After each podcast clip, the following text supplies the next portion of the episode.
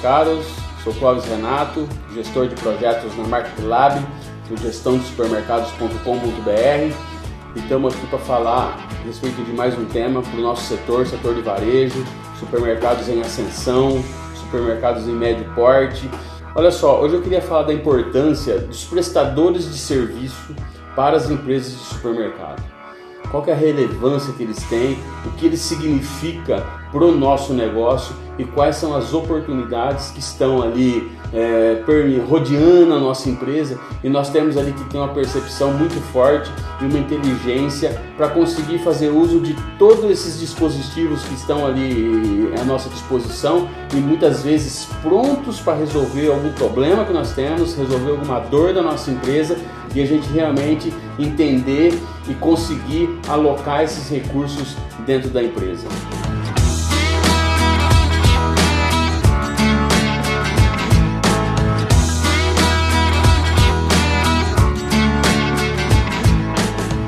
Que são os prestadores de serviço, na verdade, né? Dentro da nossa estrutura como supermercado, como qualquer outro tipo de loja, de varejo ou de indústria, nós temos ali os colaboradores, os nossos funcionários que preenchem as vagas ali, que são é, realmente ligadas às nossas operações e à nossa atividade fim. Mas muitas vezes existem alguns tipos de, de, de, necessidades a serem preenchidas que essas características não estão no corpo funcional da nossa empresa. E também não compensa ou não é viável no momento é, contratar profissionais como profissionais fixos da empresa para realizar uma atividade ou um projeto que tem prazo determinado para acontecer.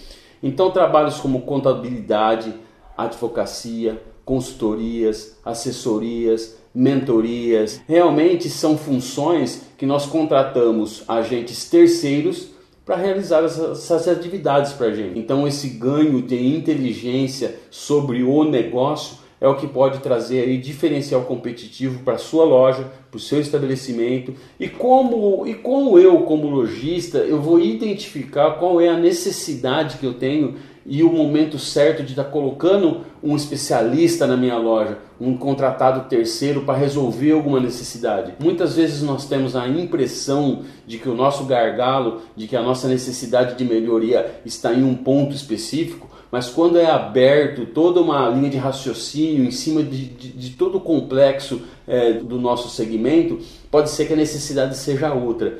Então é preciso muita atenção de fazer esse tipo de identificação qual que é a situação de que eu quero me livrar, qual é a situação da qual eu quero avançar, não, qual é a situação que eu quero que seja o diferencial competitivo da minha empresa.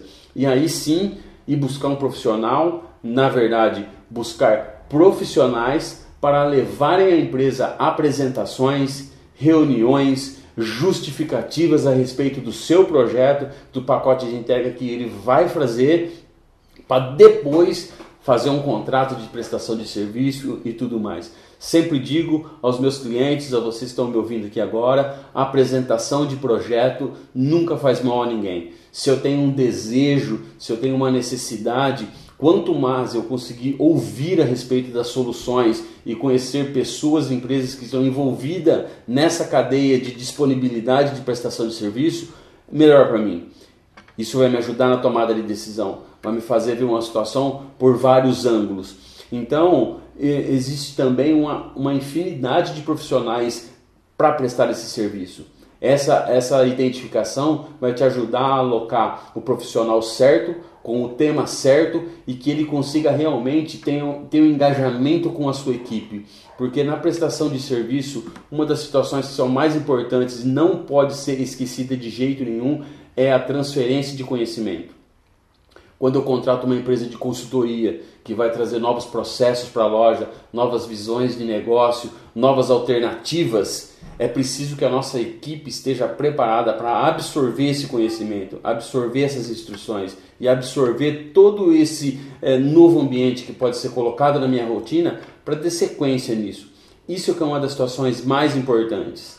Investir é preciso.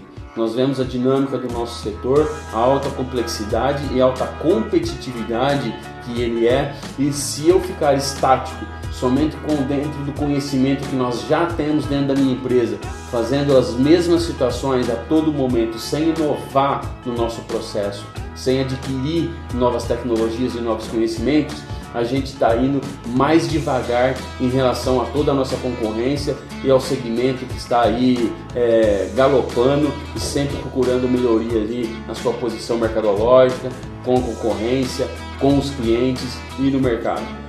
É só isso, um abraço e até mais.